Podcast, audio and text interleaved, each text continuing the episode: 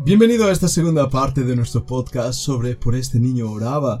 Si quieres suscribirte a nuestro aula de estudio, te invito a que envíes un correo electrónico a más que maravilloso yahoo.es o a la Fundación Bíblica, gmail.com.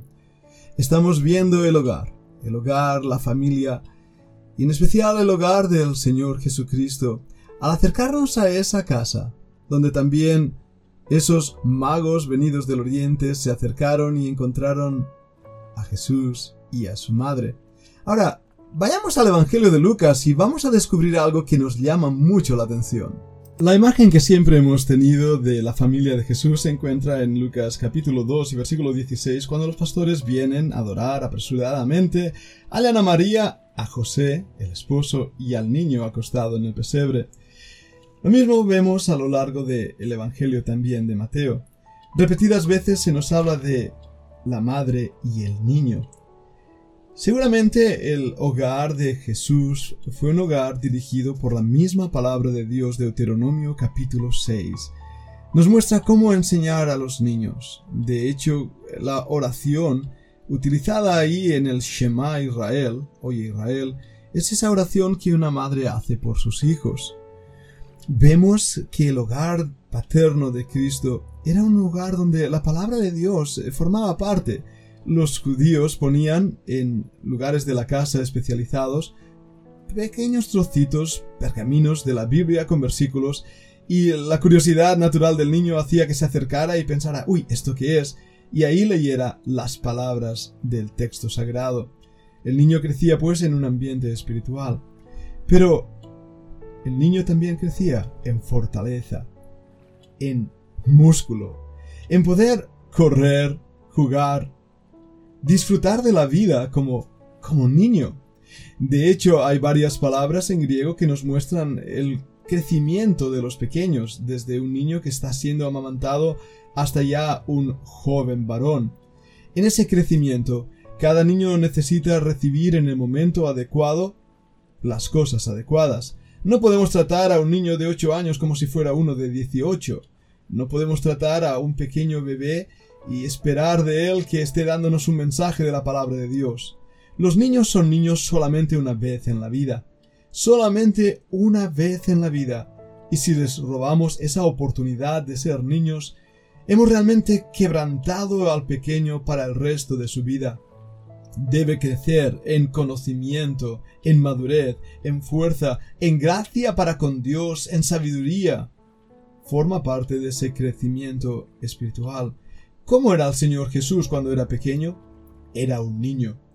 A la edad de doce años, cuando se convertían en lo que en hebreo se conoce como hijos del pacto, le vemos en el templo, hablando con los sacerdotes y los grandes escribas, y mostrando su sabiduría, Vemos que tiene plena autonomía, plena libertad para entrar y salir. Su madre y sus hermanos le buscan asustados porque han perdido al niño. Sin embargo, el Señor Jesús está desarrollando toda su habilidad aún como niño. ¿Cuántas veces nosotros como padres coartamos la libertad de nuestros hijos, no dejándoles que crezcan en esa sabiduría, en esa musculación? No, no les damos las herramientas tampoco para que su mente pueda desarrollarse conociendo el mundo que los envuelve y que les rodea y que a la fin y al cabo son o es parte de la creación de Dios o la generación mismo en la que les ha tocado vivir. Nuestros hijos no viven en el tiempo del Señor Jesús, viven en esta generación caduca, final, apóstata, pero es aquí donde deben servir, adorar a Dios y amarle. El Señor Jesús nos muestra esto en Marcos capítulo 10 y versículo 13, cuando le presentaban niños para que los tocase, y los discípulos reprendían a los que los presentaban. Viendo Jesús, se indignó y les dijo, Dejad a los niños venir a mí y no les impidáis, porque de los tales es el reino de Dios. De cierto, de cierto os digo que el que no recibe el reino de Dios como un niño, no entrará en él es interesantísimo. Jesús se indignó. Esa es una expresión inusitada en relación a Jesús. No pecó, pero su indignidad era porque se estaba impidiendo a los niños que se acercaran a él. ¿Cuántas cosas que hacemos se convierten en piedra de tropiezo para nuestros niños? No ven en nosotros el hogar que tuvo Jesús, no ven en nosotros el hogar que tuvo Elizabeth y Zacarías y el pequeño Juan el Bautista, o Ana, el Cana y Samuel. No ven a ese hogar de disfrute, de bendición, de armonía espiritual, todo lo contrario. Ven incluso esa religiosidad de la cual venimos hablando muchísimo, porque al fin y al cabo es simplemente una cortina de humo que lo que hace es cuidar o mejor dicho esconder lo que realmente somos.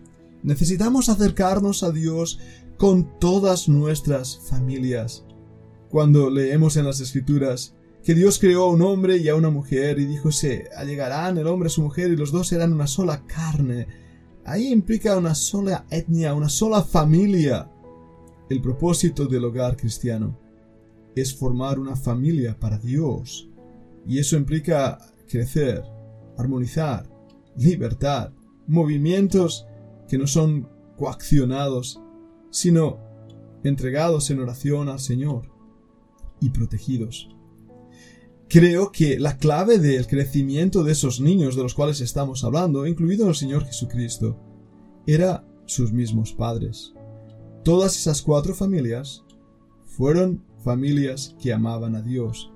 Y hablaremos de María y hablaremos mucho de ella al ver cómo su espíritu engrandeció al Señor.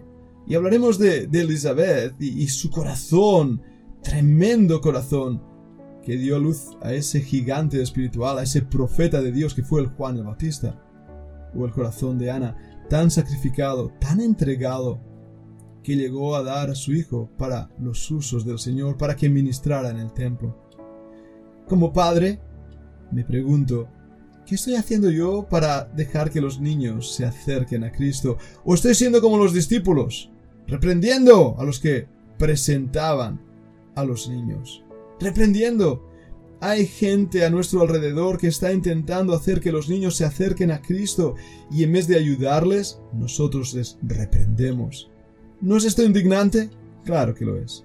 El Señor Jesús se indignó por ello. Volvamos, por lo tanto, a concluir en este pensamiento de este día de hoy y fijémonos en esas familias.